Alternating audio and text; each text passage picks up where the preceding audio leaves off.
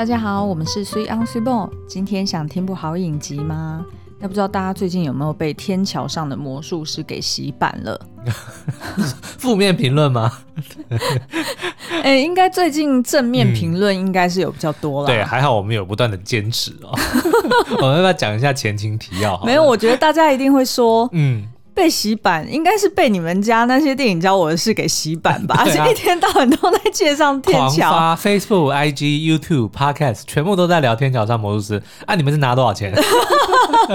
其实真的是很冤枉，因为这部片我们真的这个影集我们真的很喜欢哦。但是呢，因为我们就忘了当初其实是一次全部看完十集哦。我们是被那个买币的有邀约去到他的那个办公室，就一次让我们看完十集。对，所以我们其实。分两天看，看完之后觉得大爱，然后在做各类的影评或者是解析的时候，嗯、其实我们就忽略了说，大部分的观众是要跟播的，他们是一次两集，哦啊、一周两集，两集这样看，嗯、所以呢，的确没有办法像我们这样子哦，比如说看到上一集的这个悬念，下一集马上十分钟之后我们就解开了，对，而是要有这个一个礼拜的等待，所以呢，就导致在第一、第二集播出之后呢，哇。出乎我们的意料之外，竟然出现了不少的负评，嗯，就让我们就吓一跳说，说啊，怎么可能？因为我们就拍胸脯保证说这个是十年一见的神剧，对。但是没想到，哎，竟然出现了两集的声音。那但是还好呢，随着这个时间过去哦，就集数越播越多，哎，嗯、终于这个声浪开始反转，声浪太强，身体会忍不住摇晃。是，你在讲什么？是音浪太强，不，不晃会被。掉在地上，哎，我的天，怎么会有这种？我怎么会完全把它？天哪，这个就是《天桥上的魔术师》里面讲的那个记忆吗？记忆就是是很碎片，然后是很个人的。对，所以呢，我就经历了自己随便乱消化之后，这首歌的这句台词就变成我刚刚嘴里讲的。哎，好了，好了，OK。所以我们要表达，就只是我们想要特别 call out 一位那个呃，在 Podcast 底下留言的。听众，嗯，谢谢你帮我们平反 主持正义。就是呢，有一位叫做 Let's Meow，他应该是有养一只猫啦。对，对，他是在呃三月初的时候，他可能那时候就是看到那个就是天桥一二集，嗯，然后他可能就觉得说，这哪是神剧啊？你们为什么可以讲成这个样子？然后结果就就留了一星的留言，然后说如果一句一部神剧没有办法让。一般的大众可以马上就看懂，嗯、还要特别解释这么多，我们的确解释了很多。是是是是。然后他就觉得说，那是不是代表这部呃剧的门槛很高，然后呃就是不是神剧呢？对、就是、对。然后他就给了我们一星留言，然后我们那时候的确是有点吓到，我们想说，哎。啊，那你不喜欢这出剧，为什么要也要跟着讨厌我们？因为我们就是在那边讲说是神剧啊，对不对？好，然后呃，就有就是到了那个三月底的时候，然后就有另外一位叫做 Your 呃 Your Rules Lover，嗯嗯，他就说呃那。呃，那个评论的不要乱弄哎，他就说刚刚有人，就是他就看到有人评论，就是上上一位这个 Les Miao 啦，就是他之前留的，然后就讲说，呃，他觉得呃，就是这个很神的电影没办法让一般人看懂，是不是还很神？然后就给一星这件事情，嗯、他就说，呃，电影好看有很多种。传达或呈现的方式嘛，那它可以是浅显易懂，就是很直接的，或者是它让你呃回味再三，比较呃隐隐约一点的。那所以就算觉得电影难看，那来到这个 Podcast 留留言一星是什么意思？没有，但是我觉得其实两位听众讲的都不能说错，就是即即使是给了一星，当然给一星，我觉得有点残酷，我们有点吓到。对，但是呢，他的论点我我觉得是值得讨论的，嗯、就是说如果呃很多人说或者有些人说某一样东西很神，是个神剧，对，但是对其他人来说却需要很多的解释，或者是呃他。门槛很高，他的他的形容词是这样，嗯、那这样是不是还能够称得上神剧？哦？嗯、这个就会让我联想到一些，比如说，嗯，我们拿食物做案例好了，好，比如说臭豆腐这个东西，嗯、的确我第一辈子这辈子第一次吃到臭豆腐的时候，我完全不能接受。嗯，我实在是觉得这世界上是最难吃的东西。嗯，但是后来哎，慢慢的喜欢上了，就是多吃几次之后，哎，就觉得它的那个味道真的很独特。然后现在也变成很隽永嘛，对，就也变成了我现在蛮蛮爱吃的食物之一哦。嗯，那所以你说，那它到底能不能算称得上是，比如说神级美食？我觉得可以。嗯，对喜欢的人来说，对，但是对不喜欢的人来说。它就是不好吃嘛，对不对？嗯、但是那你需要花很多的时间，比如说你要说服他说臭豆腐真的很好吃，你是不是要做很多的解释？对，甚至还要跟他讲说为什么会臭，它的臭其实才是它的精华。这是 cheese 也是嘛，嗯，对不对？这类的食品，那但是你能不能说 cheese 臭豆腐它是神美食？可以，嗯、对不对？嗯。但是同样的，这位听众讲的也没错，它是需要很多的解释。或者说很多的这个呃习惯，对你才有可能去真正体会到它的美好。嗯，所以我觉得他并没有错，可是我觉得给一星真的是 很残酷啦。对，然后呢，我觉得其实呃，他他提到的这件事情，其实我觉得也一直以来是呃，所有创作者或者是艺术家，嗯、他们也也也许。也在挣扎的一件事情，对，就是所谓雅俗共赏这件事情。嗯，那因为电影就跟其他的艺术创作一样，它其实是非常主观的。是，就即便是你看再怎么厉害的画家，就名流千古的画，嗯、你说毕卡索好了，对，你就就算是毕卡索的画。你你有一些人看你还是会觉得说，我就是无法理解他这个所谓呃立体派还是什么野兽派还是 whatever，对对对，这到底是什么东西？他怎么可以把人的呃肢体画成这个样子？嗯、看起来很恐怖哎、欸，怎么可以把这种画收藏在自己家里？或者是那个梵谷嘛，对不对？呃、对啊他，他还活着的时候，所有人都觉得他画得很糟，嗯、他甚至只卖出一幅画，嗯，但是没想到死之后却被奉为大师。嗯，对不对？那这你要怎么解释？所以就是艺术创作，不管是任何形式，嗯、它其实都一定带有很多的主观。主观欣赏的成分是吧，那所以就呃，我们说我我们觉得是神剧，真的对我们而言是神剧，嗯、但是对于观众而言是不是神剧？那当然就是有留给大家自行去评论。那就 那就请手下留情，不要给我们一星。嗯，好了，那我们今天的节目呢？嗯、因为其实我们后来呃试出了这个完结篇的解析之后，其实回应都还蛮好的，然后也终于看到了蛮多的观众在一次融会贯通十集之后呢，也终于慢慢的。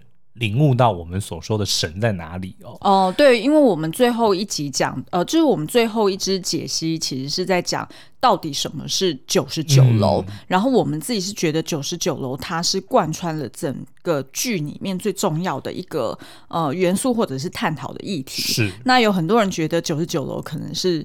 呃，天堂或地狱，嗯，也有可能有些人觉得说，哦，九十九楼就只是你个人的童年回忆，对。那但是呢，我们自己呃，另外再去解读的，就是我们觉得九十九楼也是呃所谓有共感的故事，嗯，就是你看了你会打从内心会去发出共鸣，然后会有同样的感受的。对这种故事形态，那也是九十九楼。它其实它的目的就是，当你看到了小不点这个主角，嗯，他在用回忆的方式回顾他小时候在中华商场的点点滴滴的时候，就会让你自己就回想到，不管你在哪里出生长大的那一段回忆，对，对不对？你同样的会跟小不点有一样的感觉，某些东西记得很清楚。嗯有些东西很模糊，对有些东西被扭曲了，就像刚刚那句歌词一样，就被扭曲了。对对对 我不知道为什么我会这样子记。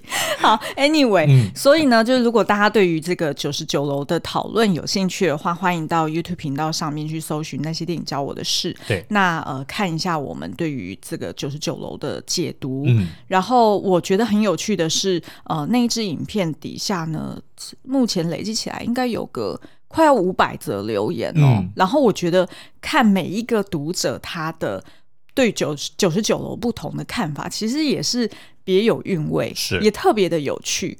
那如果大家对于譬如说呃原著小说，或者是对于呃就是里面的其他 Q&A 的话，也可以去找找看我们其他的 YouTube 影评来看哦。嗯，好，好，那今天的节目呢，我们想要聚焦在五个。你不知道关于天桥上的魔术师的事。嗯，即使我们已经做了这么多影片、这么多 po 文、这么多 podcast，竟然还有五件你不知道的事。而且我跟你讲，其实我本来写的时候是有十件的。然后但是我就想说这样的节目会太长，对，所以我就就是自己把它删。会不会因为这样又被又拿到一星？你明明有十个，你为什么要长？我我们不要太在意星数，对不对？只要五星就好了。OK，好，好啦，继续。好，OK，那我们就来呃，先从第一个开始哈。就是我觉得呢，目前看到呃这么多人在我们的不管是图文或者是 YouTube 底下留言，其实蛮多人也在询问，就是说他觉得。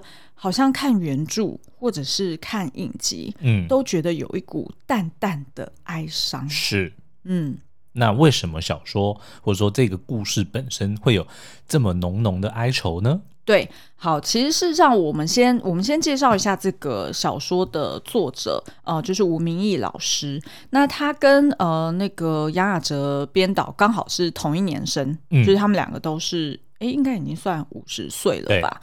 对，那吴明益老师呢？目前他是呃国立东华大学华文文学系教授。嗯，那他其实过去出了非常多的呃小说跟散文作品，然后他一直以来就是受到大家非常推崇的，不仅是呃他拿遍国内外的文学大奖之外呢，呃其实他有呃有几个作品呃长篇的小说都呃已经授权到很多国家去。是，那所以这件事情对于呃，我觉得这这个是台湾之光啊，这等于是与有荣焉。那当然，对，因为这些作品不管是呃被授，就是被授权到其他国家，它也是变成呃出版小说。其实事实上，我记得它还有一个作品还被改编为成呃舞台剧。嗯，那所以其实呃，它的故事想必是里面带有很多很深层的含义，就不是只是。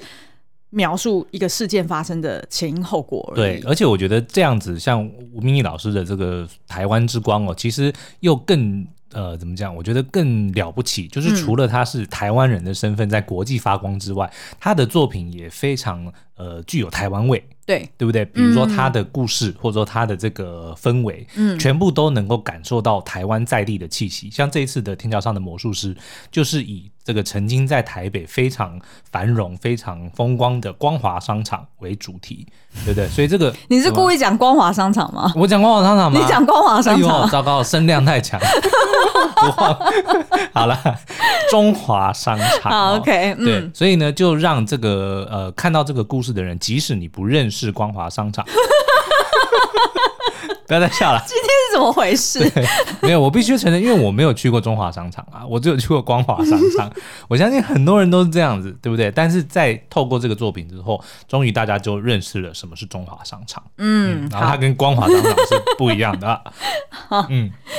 好，那其实呢，吴明义老师他呃，就是小时候呢，因为家里面蛮贫困的，然后他们其实是住在呃，当时在还没有中华商场建起来之前，其实是那种竹棚屋。嗯哼。那因为中华商场本来在六零年代呃以前呢，其实就是因为呃。政府为了要安置，就是从呃中国那边撤退过来的这些，就是跟着政府拨迁来台的，对呃，那他们呢，其实就是暂时安顿在这个地方，就是目前的中华路一段的这一这一带。是，那所以那时候一开始其实都是搭竹棚屋，然后越搭越多，越搭越多，就是就是有点像违章建筑嘛，就变得很就变得很。很杂乱，嗯，然后有一天呢，就是蒋蒋中正总统他经过，然后就看到说，哎，这样子不行，然后就一声令下，就讲说要整个重建，对，然后于是他们就建了八栋以忠孝仁爱信义和平，嗯，呃为名字的不同的呃，就是中华商场的那个。呃，算是住办合一的一个商场，然后栋跟栋之间大多都是用天桥来连接的。对，嗯、然后呃，他们的就是总共有三层嘛，然后呃，就是住住商混合在一起，然后大家其实都是要使用公厕，因为他们自己的呃，在它很狭小的空间里面，他们是没有自己的呃浴室的，而且我相信管线一定那个时候也就是没有没有花功夫去做了。对就是每一户都还要再另外牵管线，应该就没有了，就就不可能这样子做。嗯、所以其实事实上，我们看过呃一些呃网络上面的专访，或者是呃曾经有人在中华商场里面住过。那其实呢，他们也都有提到说，小时候可能真的是拿那种铝做铝制的那种大桶子，嗯、然后就直接装了水，然后可能就在。走廊直接就洗澡，然后或者是在自己家里面的厨房。嗯、那自己家里面厨房那个洞就是井深也没有很深，所以其实基本上所有经过的狼 K 都会看到里面的人光溜溜的在洗澡。所以其实这样子的生活环境跟生活方式其实是非常的挑战的，那也蛮艰辛。那所以其实呃这样子的童年回忆，当然就是。会会觉得住在那边，其实这样子长大其实是蛮辛苦的。嗯、那再加上呢，因为嗯、呃，就是他有提到吴明老师他在之前的一些访谈里面是有提到说，呃，因为呃，就是他们呃自己家其实是经营鞋店，然后他自己也有一个哥哥。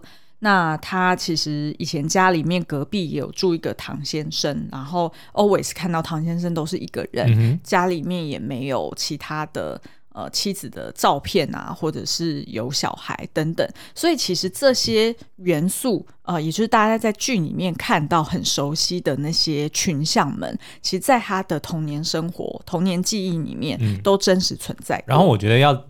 记得一件事情，就是这些人会住到当年这个中华商场里的，其实都是呃离乡背景的，对啊，对不对？所以你不能呃，就是能够去理解说为什么他们每个人好像神情中都有带一点哀伤，因为这都、嗯、他们都不在，就已经离开家，而且对啊，可能永远回不去了。是啊，是啊，而且嗯、呃，就是就是贫穷嘛，在那个在那个时代，就是我记得是一九六一年还是六二年开始建。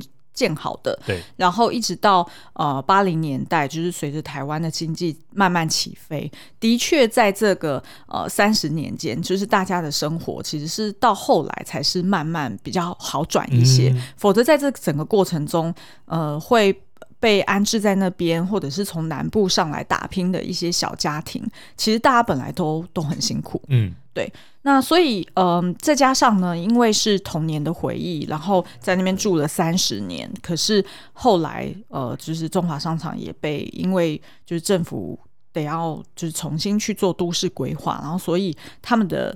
等于住了三十年的家也被拆迁了，嗯、那势必就是大家对于当时的成长回忆有很多的很很哀伤，然后很不舍的感觉。所以呃，也就是说，就是这个小说里面他在描述呃这些嗯他童年时的这些呃友人们，然后他们用他们自己的口吻去回忆他们小时候的。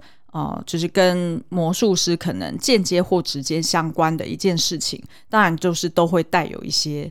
就是因为消失而感慨而遗憾的一些回忆，嗯、所以这也就是为什么小说呃，甚至到后来改编成影集的时候，从差不多第四集之后，就整个就是 急转直下，嗯，然后就感觉那个情绪是比较沉重，然后比较怅然的。对，嗯、但是我觉得这也是这个剧厉害的地方，因为它是在等于是呃小不点的回忆嘛。那我自己去回想我小时候成长的过程，因为我小时候也是住在乡下，的确那个环境。也没有多好，可是我的回忆里面呢，嗯、除了刚刚讲的，就是因为物资缺乏的时候的不不方便之外，很多时候都还是充满了欢乐。哎，像我可能就是跟我哥哥，或者说邻家的哥哥们，就在田里面去抓那种金龟子，对不对？然后在他脚上绑一个绳子，我们就当风筝这样子玩，就是几那个其实是 你用现在的标准去看是很惨的。我什么都没有，也没有电视，也没有电玩，对，嗯、对不对？好像很很很可怜。可是如果我去回想那段时光，哎。是很自由的，是很欢乐的，嗯、所以在剧里面为什么我们可以看到说，哎、欸，三小男孩，或者说，哎、欸，其实在里面的人，即使他的可能，呃，物质的生活没有这么的丰裕，但是呢，每个人都还是生气勃勃，嗯，对不对？那当然，那个哀愁，我觉得是呃，深藏在心里，没办法抹去的，因为等于是说，你那些童年就再也不复返啦、嗯，对对对，然后那些人事物也都消失啦，对，所以我觉得这个剧厉害的地方，就是它能够同时捕捉到这两种情绪。嗯，好，那第二个呢？啊、呃，也有蛮多人去问到说，那到底这个故事一开始是怎么写出来的？嗯、那我们也去找了一些吴明义老师，他当初呃《天桥上的魔术师》原著小说在出版的时候有接受的一些公开的采访。那他其实，在采访中就有描述到，他本来对于童年中的这个中华商场就有很多的回忆。嗯，那他有一次呢，因为要去淡水演讲。然后他就在那个捷运站的出口看到几个就是功力不是很好的 街头艺人，对，然后他就联想到，哎，他小时候在中华商场的确天桥上面会有这样子的，就是来来去去的这个魔术师，嗯，然后他就想说，哎，那他今天就来讲讲看一个故事好了。那他的确第一第一个讲的公开讲的故事就是天桥上的魔术师，嗯。就是他小时候的真实经历，没错。然后曾经变过什么魔术，然后他很着迷于那个魔术。结果呢，他就发现，在演讲的当天，呃，当听众们呃就听到他讲这个故事的时候，就觉得，哎，好像很有趣，嗯，然后很着迷。即便可能现场的观众们不一定像像我们一样，不一定经历过中华商场，嗯，但是呢，却反而对于这个商场里面的一些魔幻的感觉，对。就是他，即便已经离开了，但是还是会觉得很好奇。于是呢，他就从他们的眼神中看到一些 sparks，嗯，然后就想说，哎，那是不是、嗯、这个会卖哦？没有，对，这是我们自己讲的。他就想说，哎，那这样子是不是他可以回去把他的其他的类似的童年回忆，嗯，再把它写下来？那后来他就有提到说。嗯、呃，他就开始每周可能就开始诉说一个故事，然后因为呃老师他是在那个东华大学里面呃就是教华文文学嘛，那他就在那个创作课上面呢，就利用他自己的这个故事，然后当做给大家练习的一个、嗯、呃一个题材，然后于是他就试着就是在上课的时候，然后可能每周就讲一个故事，然后讲完之后呢，他在暑假的时候，他再把它慢慢的修整。成就是一个文字版，就是很完整的短篇小说，然后好像花了大概一年的时间，他就把《天桥上的魔术师》给完成了。嗯、所以这个就是他制作这个呃，就是当初撰写这个小说的一个过程。好的，那他也有提到说呢，其实他在撰写的过程中，其实他的心理上，他觉得写的很松，嗯，可是呢，他一方面因为这里面多多少少都带有他的呃。童年对于那些童年邻居们或者是好友们的回忆，对，所以呢，他可能也是。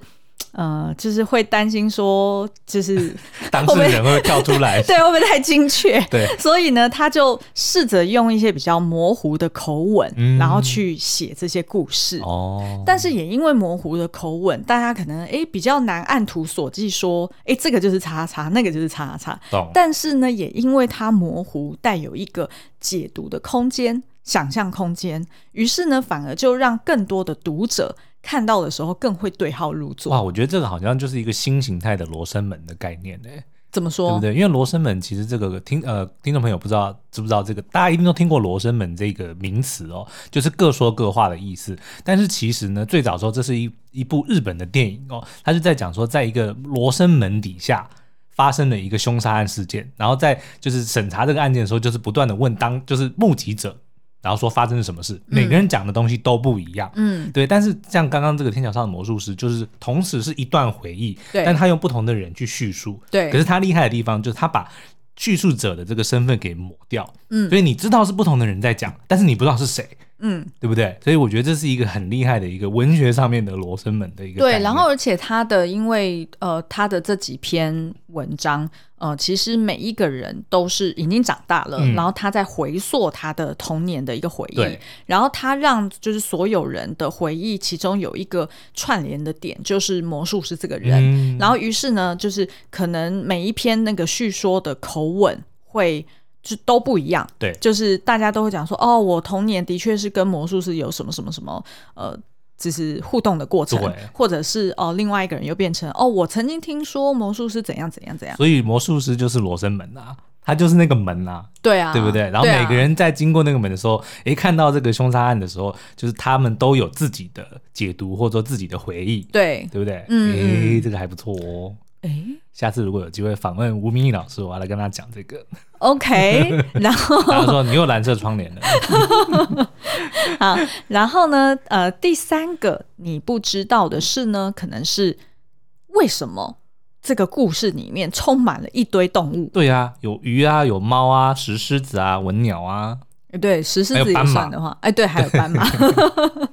好，那在那个吴明义老师他接受呃大爱电视台的《爱阅读》这个节目里面呢，他就有提到说，呃，他小时候其实养过非常多的小动物，嗯，然后他也很喜欢跟动物们互动。对，那其中呢，他特别对于养。小鸟这件事情，嗯、他的印象特别深刻，而且他是那种，就我记得他在那个节目里面描述的非常详细，就是譬如说，呃，养这种鸟，你要买什么样的笼子，嗯、然后你要喂它吃什么样的饲料，然后它们呢，呃，在什么样的季节会脱毛，就是会换毛，那所以你要特别小心，然后怎么样保持卫生啊，或者是底下要垫什么垫子等等的，就是非常的巨细靡遗。所以呢，也有鉴于如此，他其实也对于动物的生跟死，嗯，好像看得比较开，嗯、就是比其他的小朋友。经历过很多次。对对，所以他就呃，反而在他的那个原著小说里面，就有点就是把这件事情给放大开来讲了，嗯、就等于是不管是借由石狮子，然后去提到，嗯、呃，就是就是火灾的事情，对，好，然后呃，在可能是猫。猫，呃，但是猫的那个，就是猫在原著小说里面呢，其实我觉得是有一点残忍啦。就是它，其实我觉得原著小说呢，大家在首次第一次在读的时候，然后如果你还没有看过呃杨雅喆导演的作品的话，嗯，你光看小说，你第一次看过去，你一定会淡淡的，没有什么特别的感觉，嗯，然后你也不会觉得好像很忧伤，或者是。有很多死亡的意象，对，就是其实是还好的。但是呢，当你如果再重读一次原著小说，或者是你看完影集，然后再回去对照原著小说里面的一些元素的时候，嗯、你就会觉得天哪，原著小说是比影集还要黑暗的。我自己，我个人，嗯、我个人是这样认为。我举个例子好了，譬如说像那个原著小说里面讲到呃鸟的这件事情，对，然后就是。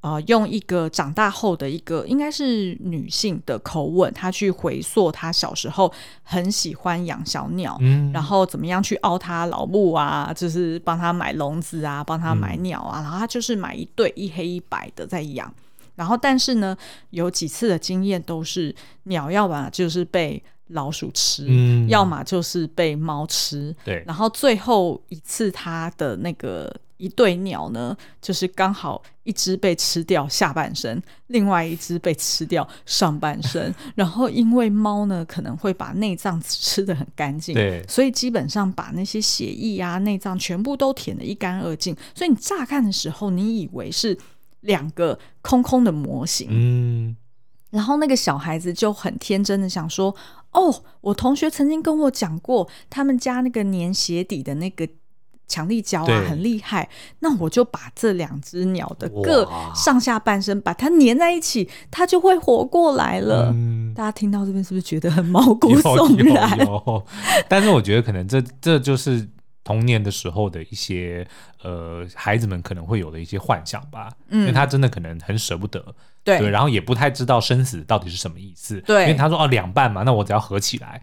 对，那就又又变回来了，对，对，对，对不对？我相信很多会是这个样子。对，那所以这个的呈现反而在影集里面就没有这么的残酷，嗯、对吗？对，对，因为影集里面是直接就是魔术师变给大小配、嗯、呃小鸟嘛，然后就是。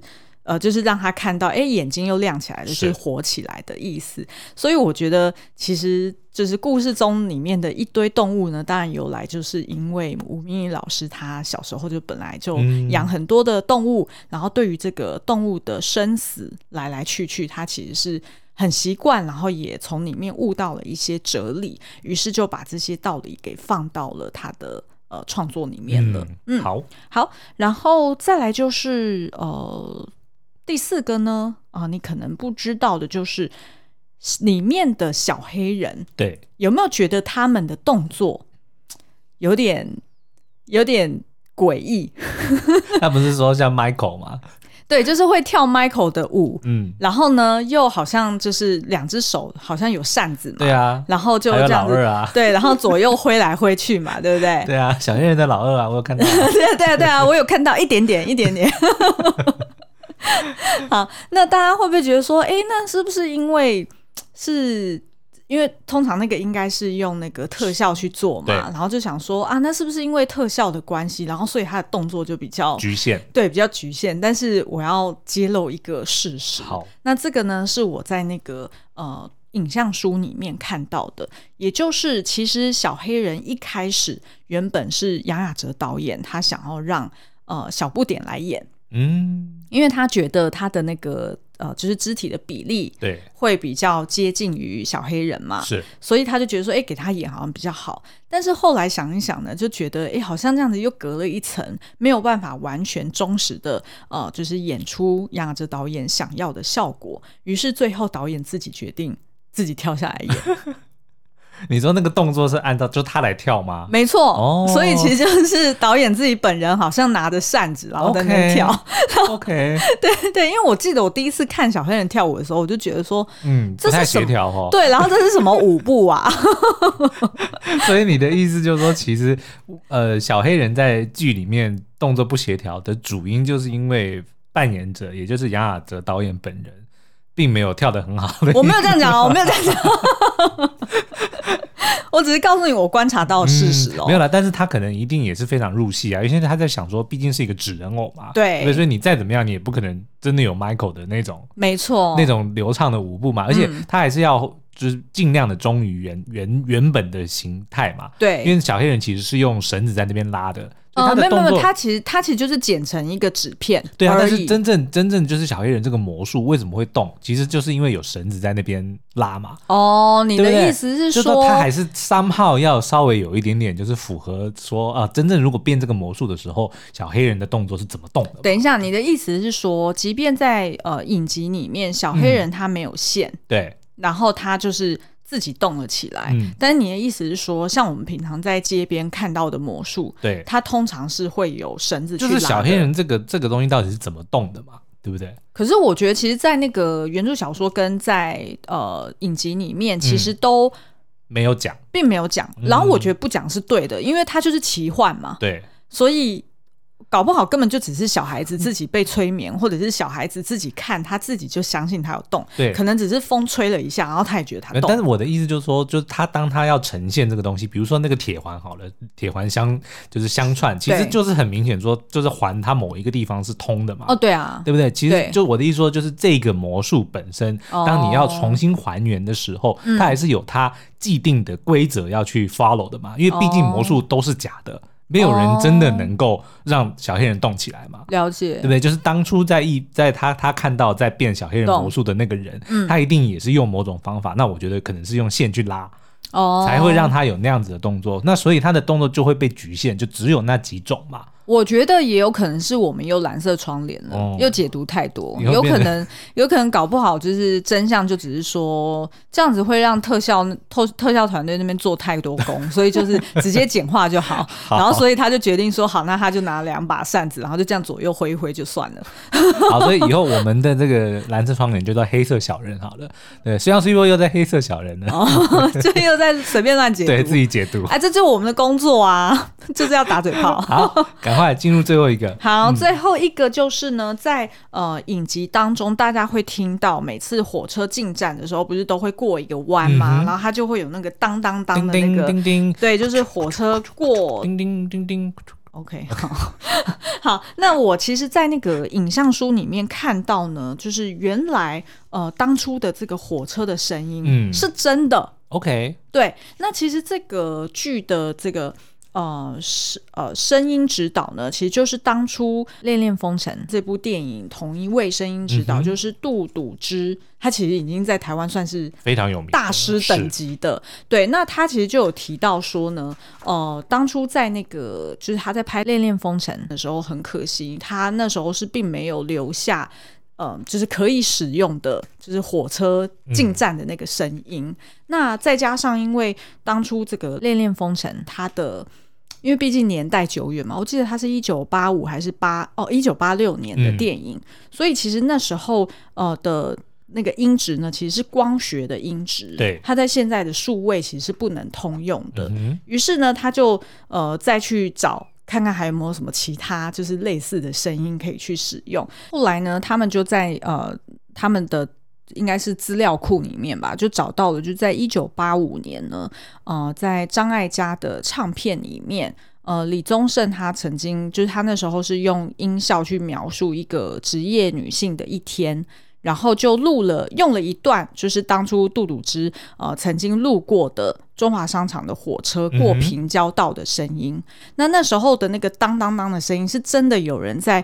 哦、呃，就是火车上面直接去去敲敲那个铃。对，那再加上就是当时候就是大家开车是比较慢的嘛，跟现在的喇叭或者摩托车冲刺的声音是很不一样的。于、嗯、是呢，他就去抓了当初的这些音效出来使用。所以我看到这这一段的时候，其实我特别感动哎、欸嗯，因为我就觉得说，哇，连声音都好像穿越时空了。对，所以我们听到的那个。